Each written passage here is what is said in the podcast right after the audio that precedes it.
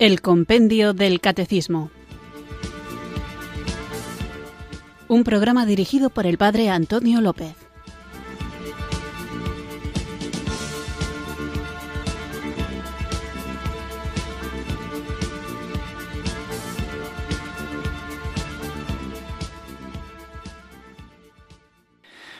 Buenas tardes, queridos oyentes de Radio María. Recibido un cariñoso saludo desde Irurzun en Navarra, quienes sintonizáis una tarde más esta radio que cambia vidas, esta emisora de la Virgen, Radio María, para escuchar el programa El Compendio del Catecismo, nuestro espacio diario de formación católica en el que tratamos de conocer la fe que queremos vivir, compartir y defender. Estamos tratando en el compendio del catecismo la tercera parte, la vida en Cristo, y en concreto estamos centrándonos ahora en el capítulo segundo que nos habla de la doctrina social de la Iglesia. Quizá alguno pueda pensar que un programa católico debería tratar únicamente cuestiones piadosas, cuando lo cierto es que la vida cristiana, si se toma en serio tiene muchas implicaciones sociales. Por eso la Iglesia, que no es ni de derechas ni de izquierdas, tiene su propia doctrina, sus propios criterios a la hora de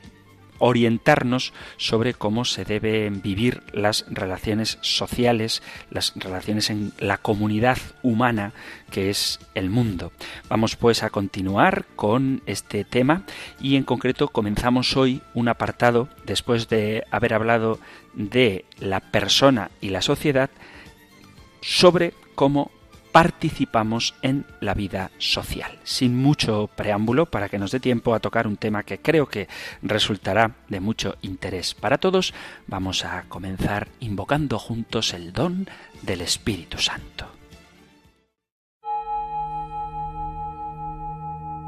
Ven Espíritu, ven Espíritu. Ven Espíritu.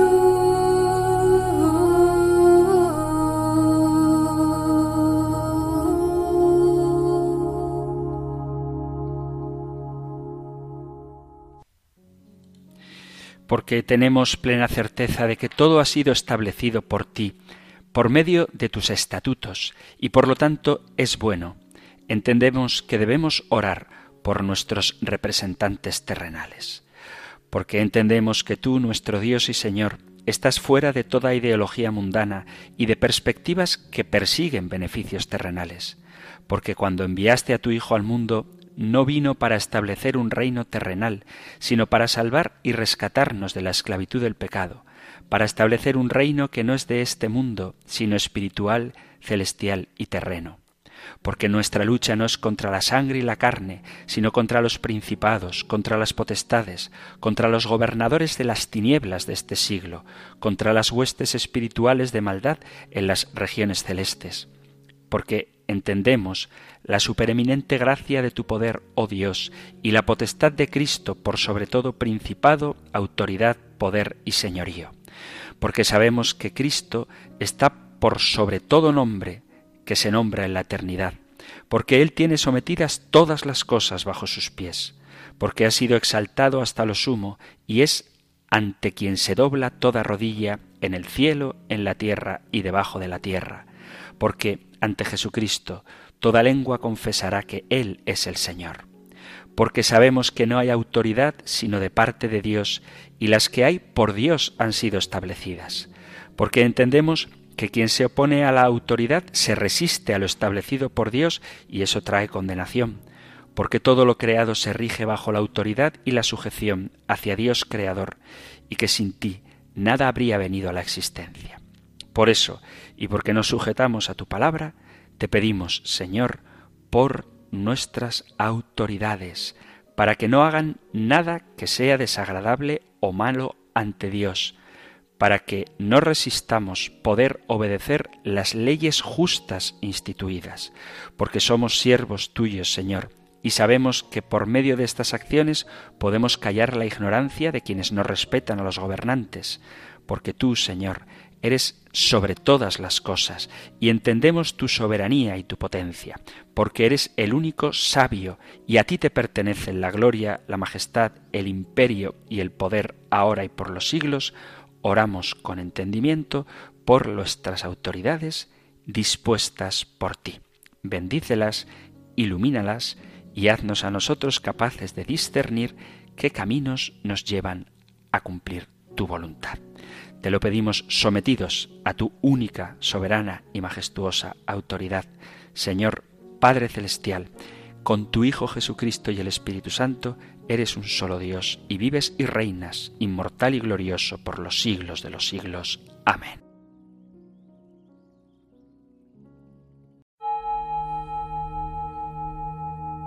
Ven Espíritu,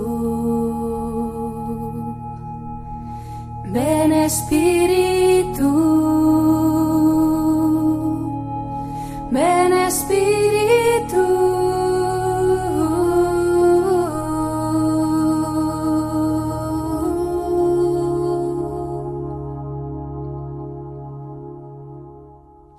Hemos hecho esta oración reconociendo la soberanía, autoridad del Señor y pidiendo por nuestros gobernantes, porque el tema que vamos a tratar hoy habla precisamente de esto. Lo podéis encontrar en el Catecismo Mayor en los puntos 1900 perdón, 1897 al 1902 y 1918 al 1920.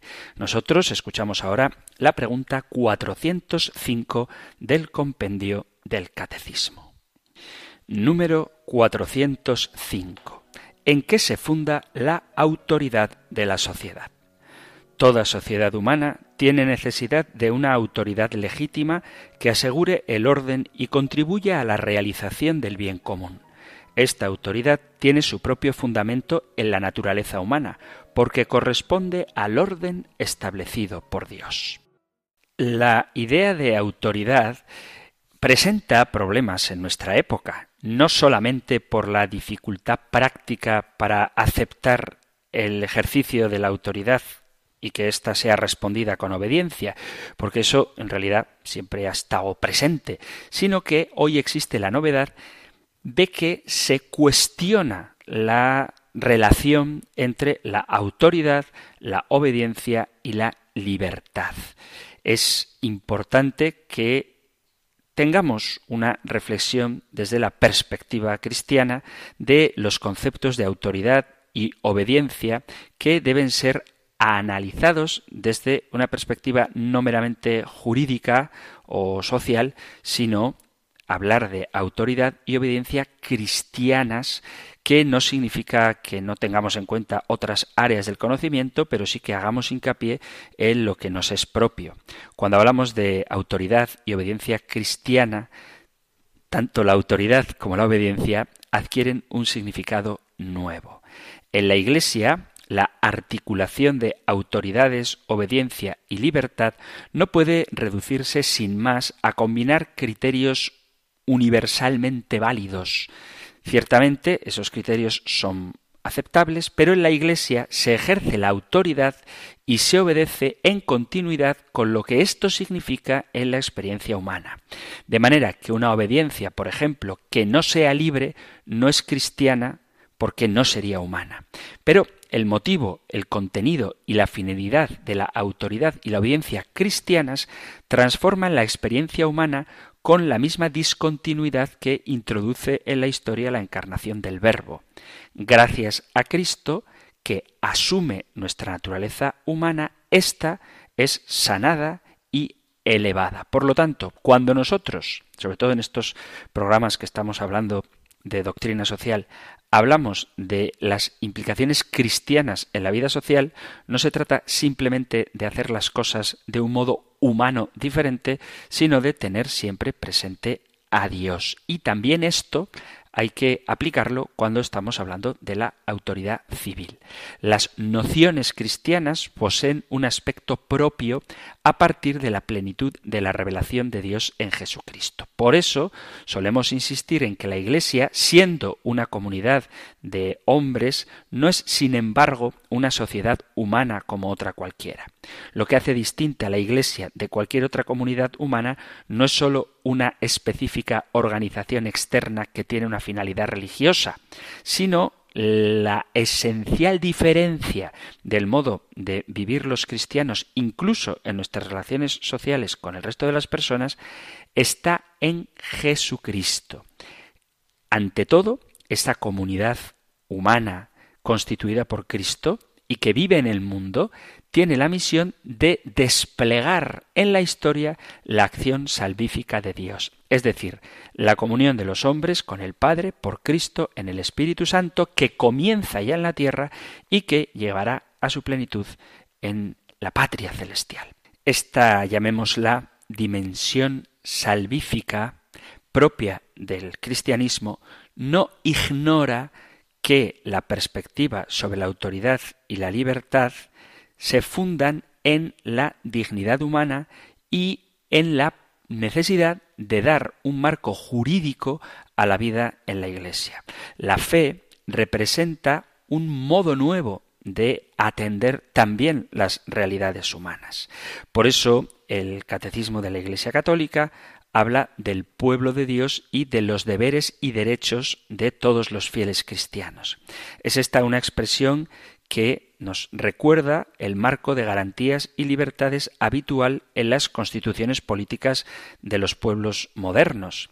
Con todo, esta formulación de derechos y deberes, o si queréis de forma más amplia, de libertades y obligaciones, de condiciones de ejercicio de la autoridad, podría resultar algo extraña, sobre todo a las primeras generaciones cristianas, si se entendiera como una pura regulación legal de cualquier otra comunidad humana o una mera distribución de poderes. No quiero decir con esto que el proceso de formalización técnico-jurídica necesario que da un marco legal a la autoridad y a la obediencia suponga un alejamiento de la fraternidad evangélica, como algunas personas han a veces interpretado.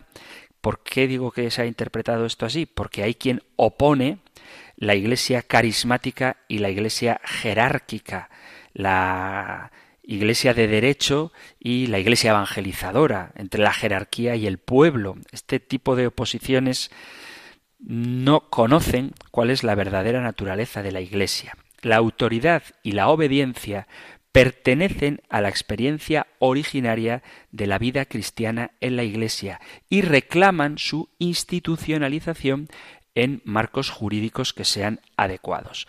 Pero estas exageraciones que desprecian como no cristiano lo jurídico o lo jerárquico, hay que evitarlas porque en ellas permanece una percepción inconsciente y oscura de algo verdadero. Y es que la autoridad y la obediencia, la jerarquía y las normas jurídicas son un instrumento al servicio de la finalidad salvífica de la Iglesia que posee la primacía de su razón de ser.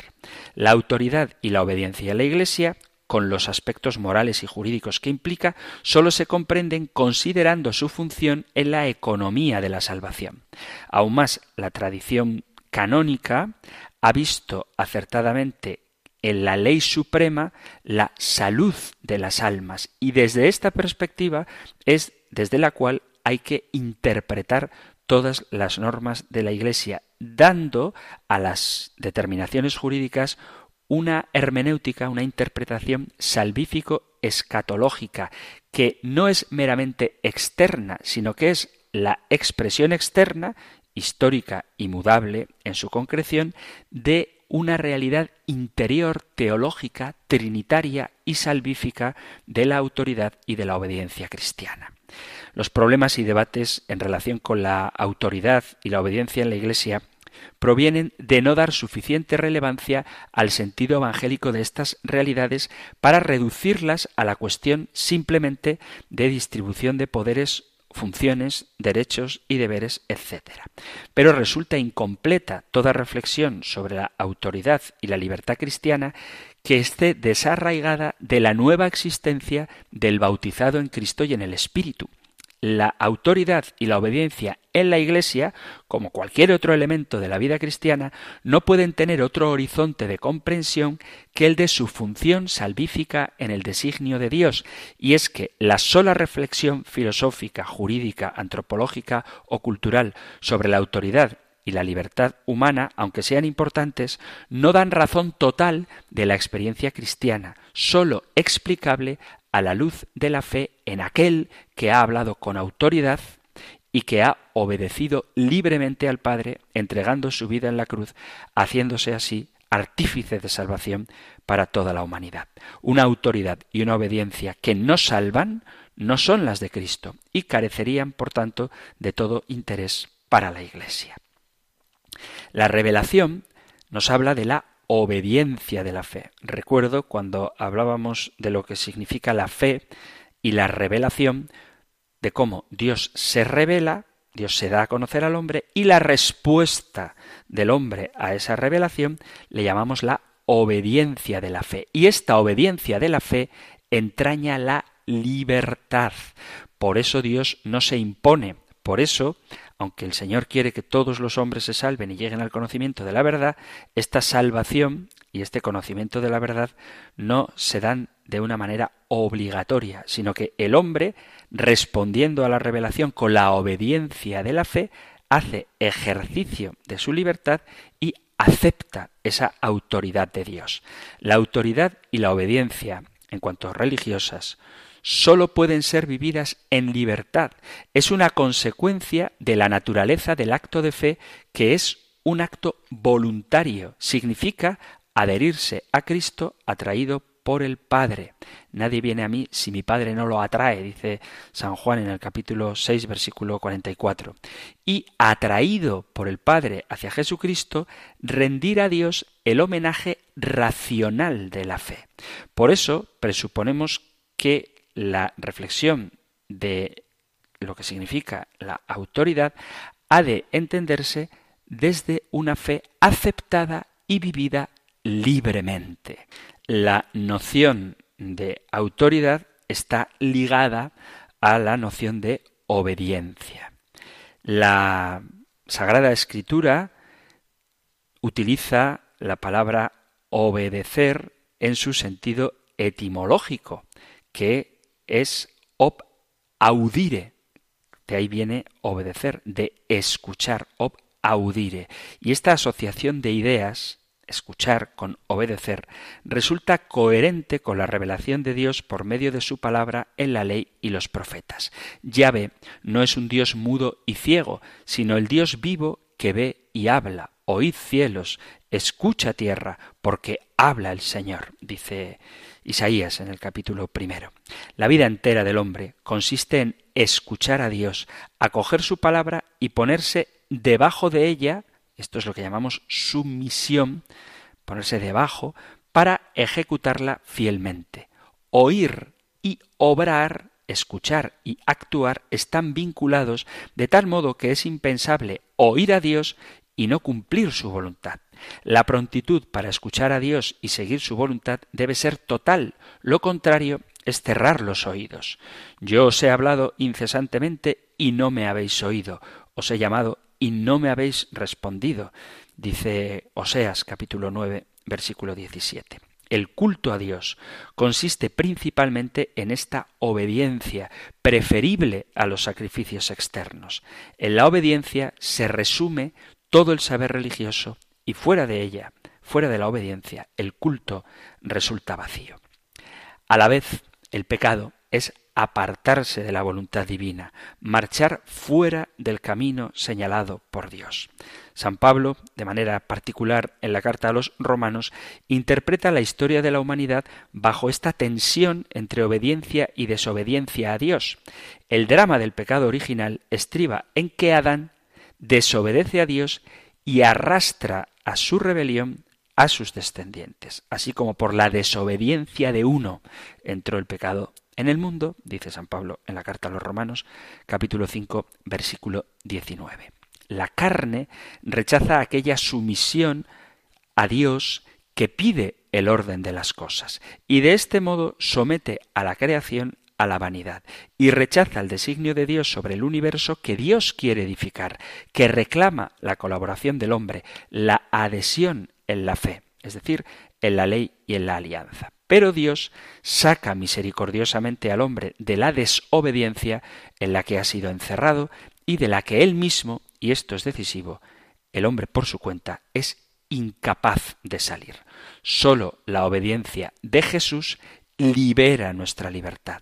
El hombre vuelve por medio de la liberación del pecado a la obediencia a Dios, obediencia de la fe y de la verdad. Obediencia de Jesús que nos trae la salvación. Dios revela por su palabra encarnada en la plenitud de los tiempos el misterio salvífico de la obediencia y por tanto de la libertad que arranca de ese abajamiento de Cristo, de su entrega hasta la muerte. Por el camino de la obediencia, Cristo alcanza el señorío universal como cabeza gloriosa de la humanidad redimida. Jesús pone su vida totalmente bajo la obediencia al Padre y a sus designios. La misma encarnación es obediencia, sometimiento a la ley para liberar a los que estaban bajo la ley. Él viene a cumplir la voluntad del que le envió. Cumple la ley en todo. No ha venido a abolir la ley, sino a darle plenitud. Nos lo recuerda el Sermón de la Montaña, capítulo 5 de San Mateo. Las tentaciones de Satanás, en el desierto a Jesús, las podéis leer en el capítulo 4 de San Mateo o de San Lucas, ambos dos en el capítulo 4, digo que las tentaciones de Satanás lo que tratan es de distorsionar la misión mesiánica de Jesús y este Jesús responde siempre reafirmando su obediencia al Padre. Él sigue la palabra de Dios, no la de los hombres que quieren apartarle de su misión. Por eso le habla Jesús a Pedro en el capítulo 8 de San Marcos de una forma tan dura. Tú piensas como los hombres, no piensas como Dios. Capítulo 8, versículo 33. Jesús, en su perfecta obediencia, se presenta como el nuevo Adán que repara la desobediencia del antiguo Adán. Así como por la desobediencia de uno solo la multitud fue constituida en pecadora, así por la obediencia de uno solo la multitud será constituida justa. Carta a los Romanos, capítulo 5, versículo 19. Su obediencia al Padre Celestial es causa de salvación, particularmente su pasión y muerte, haciendo a través de todos estos sufrimientos la experiencia de la obediencia. Jesús aprendió sufriendo a obedecer. Lo podéis leer en la carta a los Hebreos capítulo 5 versículo 8. Esta dinámica de la obediencia de Jesús que nos salva frente a la desobediencia del hombre, a la desobediencia de Adán que trae como consecuencia el pecado y la condenación, se constituye en la clave de la obra salvífica de Jesucristo. La vida y la muerte de Jesús es obediencia y constituye esa obediencia nuestra salvación. Por la obediencia, Jesús, el siervo, es constituido Señor. Lo podéis leer en el Cántico de Filipenses capítulo 2 versículo a partir del 5 y recibe todo poder en el cielo y en la tierra, así lo dice antes de su ascensión en el capítulo 28 de San Mateo.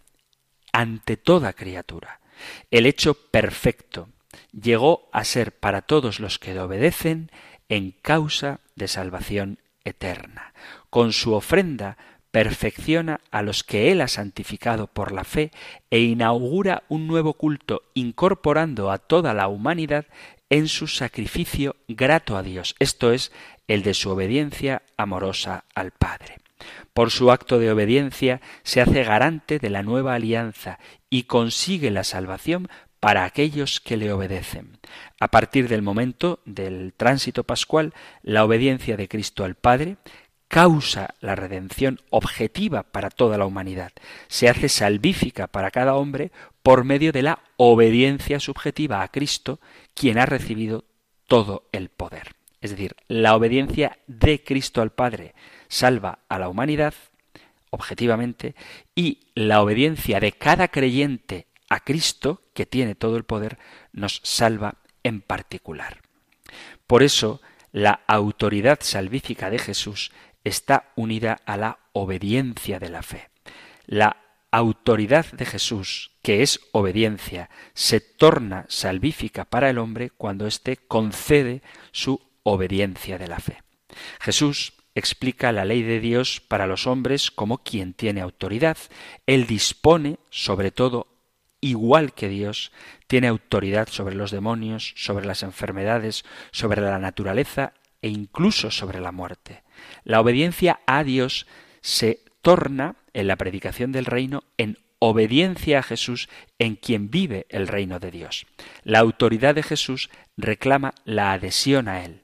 El discípulo debe ajustar su voluntad a la de Cristo. Los verdaderos discípulos cumplen la voluntad del Padre y alcanzan la salvación mediante la obediencia. El hombre recibe la salvación mediante esta obediencia de la fe, la obediencia al Evangelio, el hombre se abre al misterio de la salvación por medio de la obediencia al Evangelio y a la palabra de la Iglesia. El fin de la predicación apostólica es la obediencia de los paganos. Cristiano es, de este modo, quien obedece a la verdad, el que glorifica a Dios con la obediencia. Los cristianos están sustentados y definidos por la obediencia, son hombres de obediencia, una obediencia en el Señor. Obedecer a Dios conduce a la vida, obedecer al pecado es esclavitud para la muerte. La autoridad de Jesucristo y la consiguiente obediencia del cristiano abarca la misma amplitud con la que afecta al hombre la desobediencia y el pecado, esto es, la radical oposición que hay entre vida y muerte. El cristiano es liberado por Cristo y fundamenta toda obediencia en el reconocimiento del Señor vivificador, que es Cristo. Él es la ley. Pero el hombre no puede obedecer, porque está encerrado en la desobediencia de la que es incapaz de salir. Para que la nueva ley, que es Cristo, pueda ser cumplida, Dios ha proyectado para los tiempos mesiánicos el pueblo nuevo que se adhiere a Él con obediencia total e interior, para que la nueva ley, que es Cristo, se encuentre grabada en el fondo del ser, como dice Jeremías que grabará su ley en nuestros corazones. Jeremías capítulo 31. Dios concede la plena disposición interna para la obediencia en imitación de Jesús. La obediencia procede de la libre determinación que es guiada por el Espíritu Divino. La obediencia en el Espíritu se basa en la condición de que somos hijos de Dios y por lo tanto no siervos, como la entrega del Hijo encarnado también sucedió en el Espíritu provocada por el amor y por lo tanto por la libre obediencia. Dice la segunda carta a los Corintios en el capítulo 3, versículo 17, que donde está el Espíritu del Señor, allí hay libertad. La libertad es la ley interior del Espíritu que hace posible la obediencia a la justicia y libera nuestra voluntad para el bien y la vida.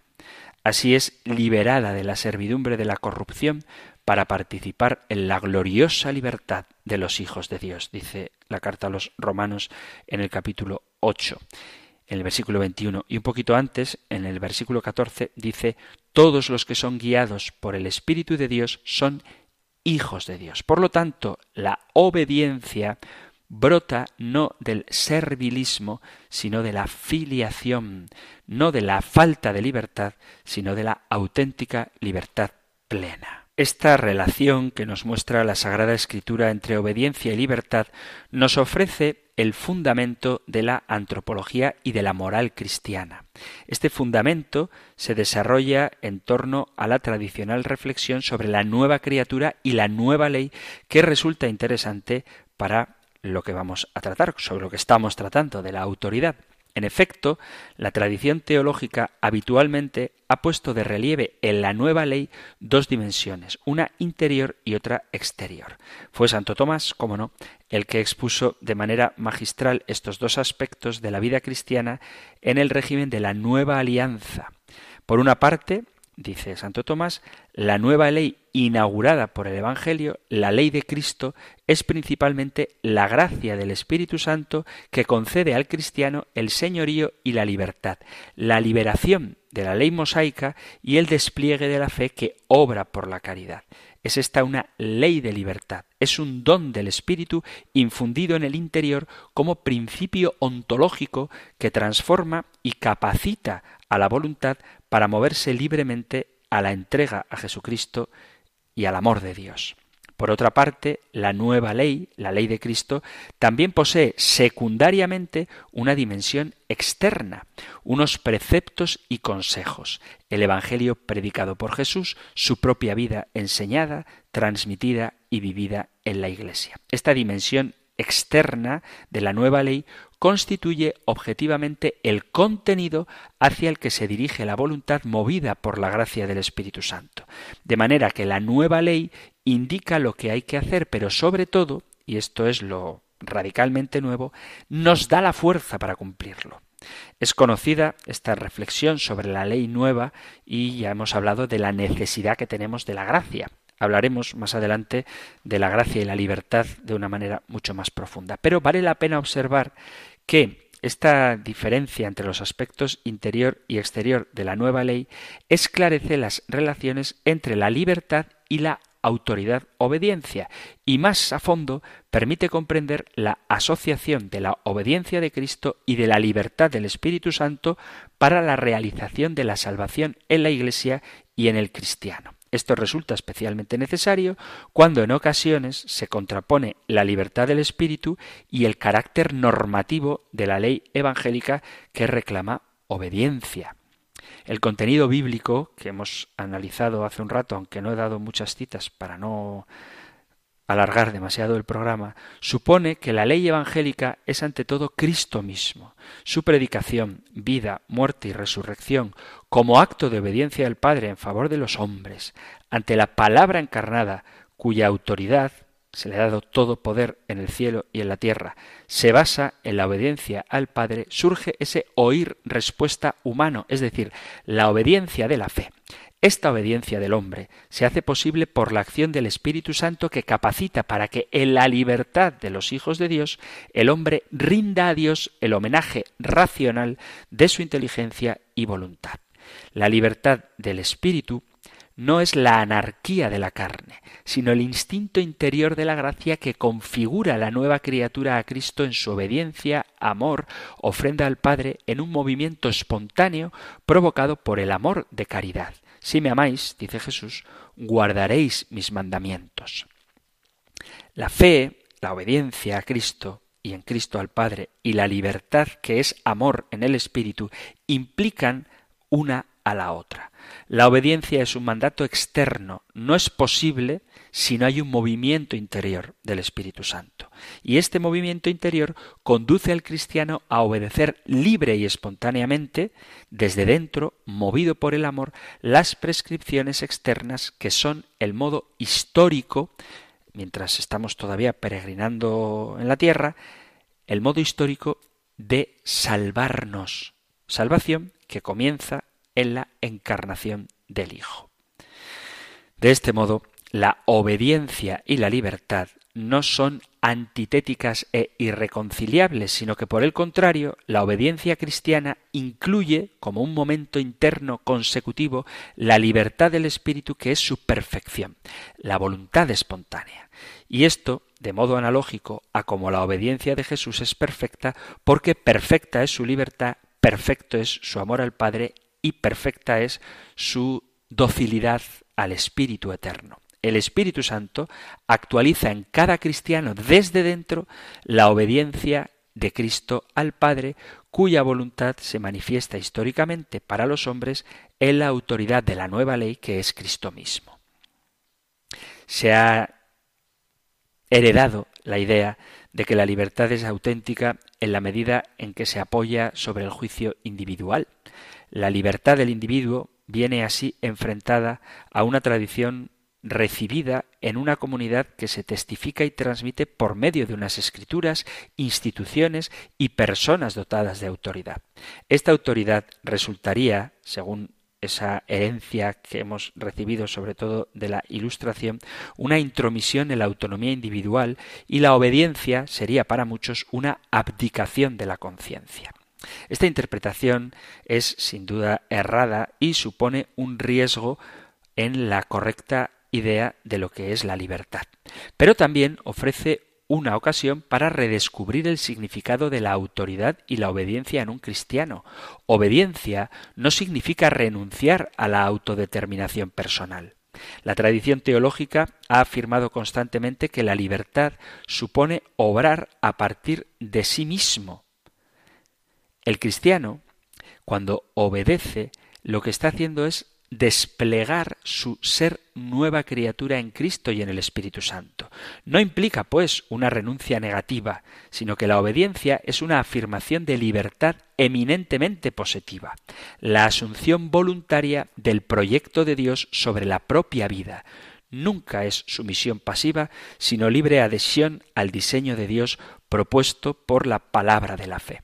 La obediencia es la manifestación de la libertad de los hijos de Dios. No es un límite a la libertad, como creen algunos que viven una especie de radicalismo individualista, sino una libertad sostenida por el amor y puesta al servicio del amor a Dios y a los hermanos. Enriquece y plenifica a las personas para poder darse para la donación. La obediencia y la autoridad en la Iglesia están al servicio de la salvación de Dios, no se resuelven en la simple autoridad y obediencia de un hombre frente a otro. Toda obediencia solo tiene sentido cuando se inserta en la obediencia salvífica de Cristo y se identifica con la adhesión a Él. Solo así puede entenderse una obediencia en la Iglesia realizada en la libertad del Espíritu, no con lamentos, sino con alegría. La afirmación de la responsabilidad personal y el carácter irrenunciable de la conciencia individual no supone un riesgo, sino que al contrario, para quien advierte lúcidamente el carácter liberador de la obediencia al único Señor que puede merecer el don de la libertad humana en lugar de los ídolos de este mundo. La libre obediencia es misterio de gracia y salvación. Ciertamente, esta percepción salvífica presupone madurez en la fe por la que el hombre se abandona totalmente a Dios, prestándole libremente el pleno obsequio del intelecto y de la voluntad. Vamos a hacer una breve pausa musical después de esta reflexión sobre lo que supone la obediencia y continuamos con nuestro programa. Me presentaré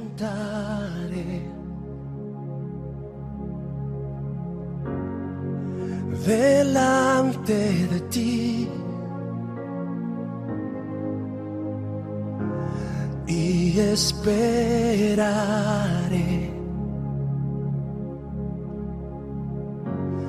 en tu salvación.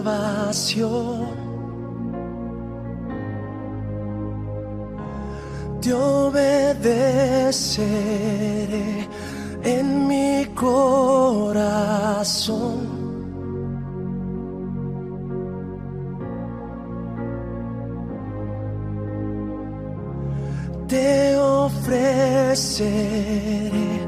Mi adoración.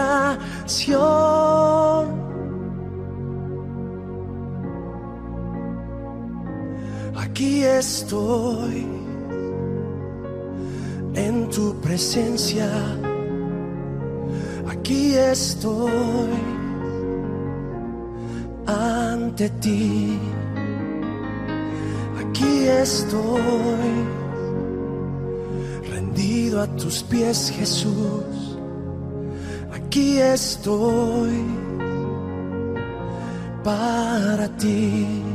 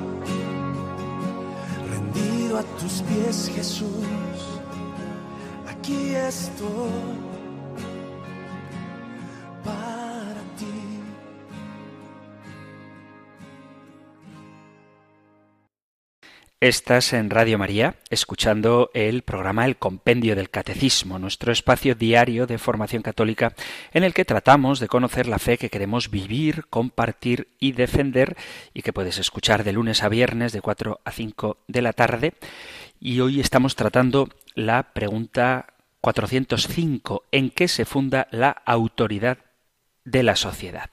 Estábamos comentando antes de la pausa musical la relación entre autoridad, obediencia y libertad. Y como no puede ser de otro modo, poníamos el ejemplo de la palabra de Dios hecha carne, que es Jesucristo, quien por su libertad se sometió obedientemente a la autoridad del Padre y eso supuso nuestra salvación. Y toda obediencia hecha por un cristiano en perfecta libertad tiene como modelo la autoridad de Dios y el ejemplo de Jesucristo. Ahora bien, la pregunta que es legítimo hacerse, sobre todo en el contexto en el que estamos de la doctrina social de la Iglesia, es ¿y qué ocurre con las autoridades sociales o civiles o humanas? Bien, toda autoridad, toda autoridad pertenece a Dios, porque Él es el creador de todas las cosas.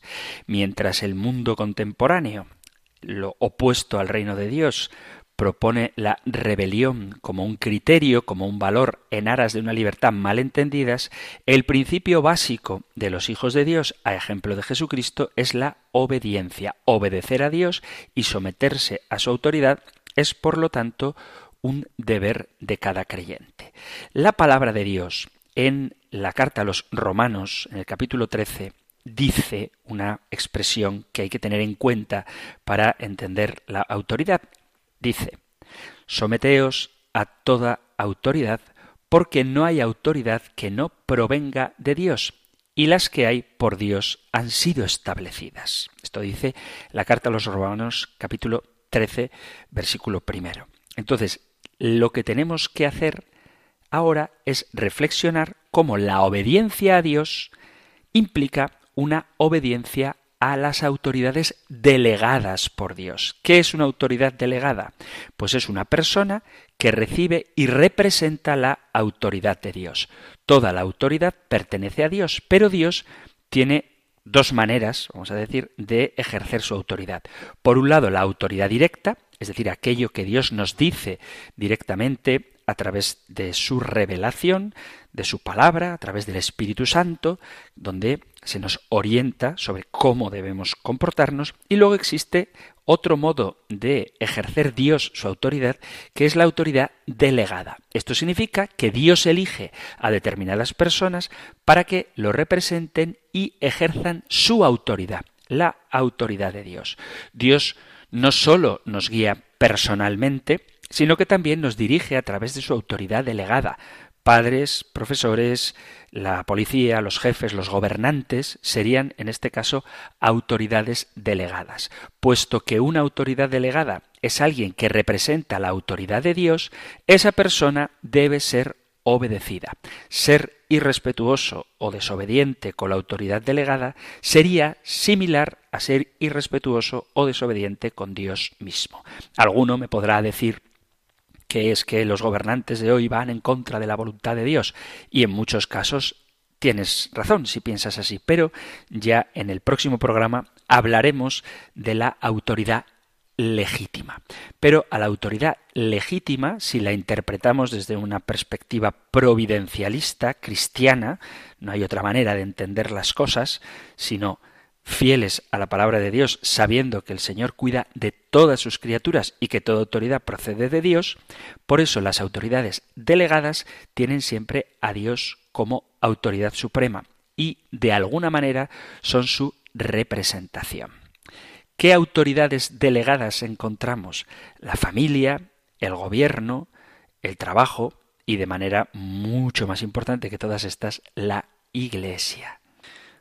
Por lo tanto, nos guste o no, según la palabra de Dios, debemos someternos a la autoridad. No lo dice solamente el texto de la carta a los romanos que os he citado, sino también San Pedro dice Someteos por causa del Señor a toda institución humana, ya sea el rey como autoridad o a los gobernadores como enviados por él para castigo de los malhechores y alabanza de los que hacen el bien, porque esta es la voluntad de Dios que haciendo bien hagáis enmudecer la ignorancia de los hombres insensatos. Andad como libres, pero no uséis la libertad como pretexto para la maldad, sino empleadla como siervos de Dios. Honrad a todos, amad a los hermanos, temed a Dios, honrad al Rey.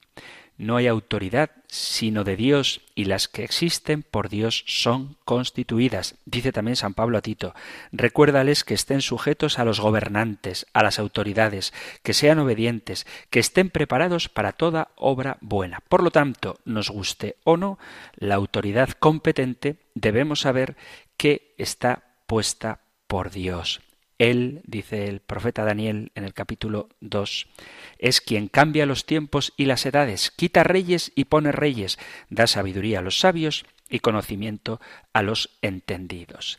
Si nos sometemos a las autoridades, estamos sometiéndonos a Dios. Si resistimos a las autoridades, estamos resistiendo el decreto de Dios, estamos oponiéndonos a Dios. Por tanto, insisto, nos guste o no nos guste, debemos reconocer a las autoridades legítimas que gobiernan sobre nosotros, porque de lo contrario estaríamos no confiando en el plan de Dios al no aceptar su perfecta voluntad. ¿Quiere esto decir que tenemos que obedecer sin límites, con un sometimiento tan absoluto que aunque el mandato de las autoridades estuviese en conflicto directo con la voluntad de Dios, habría que obedecerlo?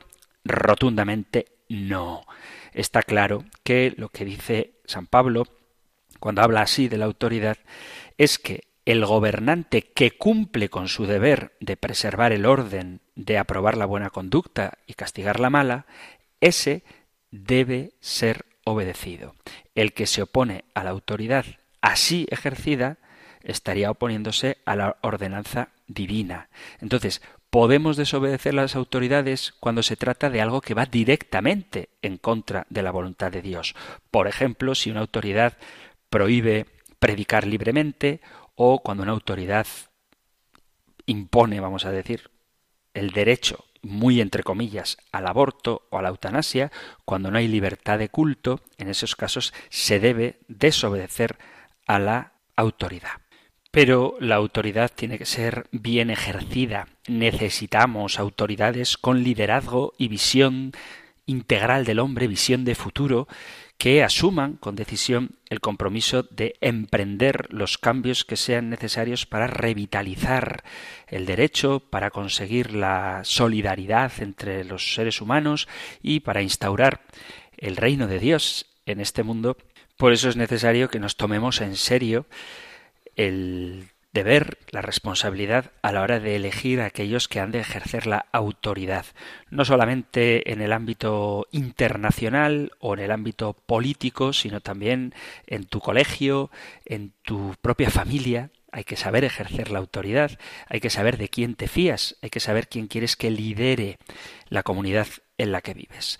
De todo esto, de la autoridad legítima, hablaremos en el siguiente programa, pero se nos ha terminado el tiempo de hoy.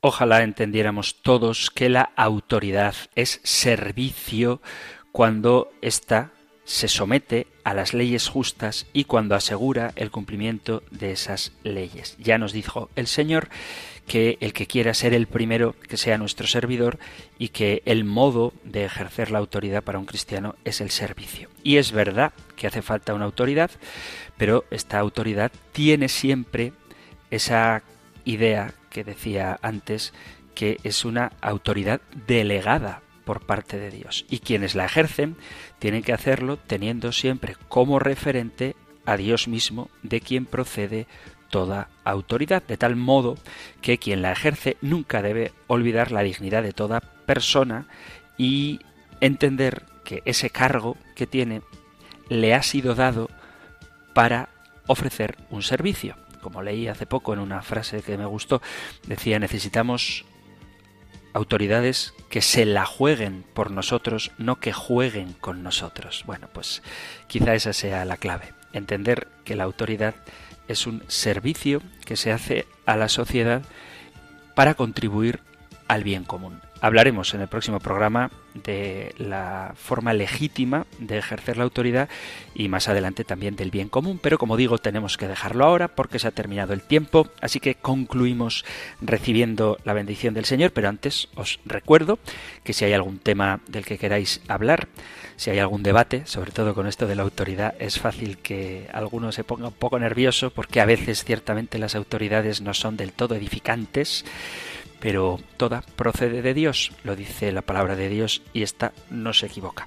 Os recuerdo, pues, que podéis enviar vuestros mensajes al correo electrónico compendio arroba compendio arroba o al número de teléfono para WhatsApp 668 594 383 668 594 383.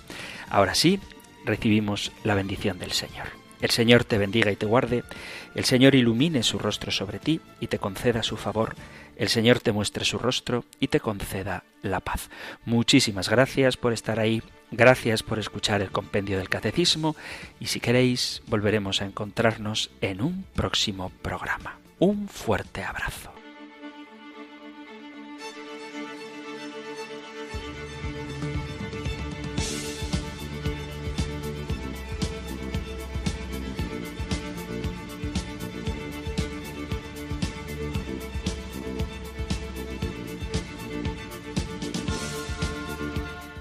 El Compendio del Catecismo.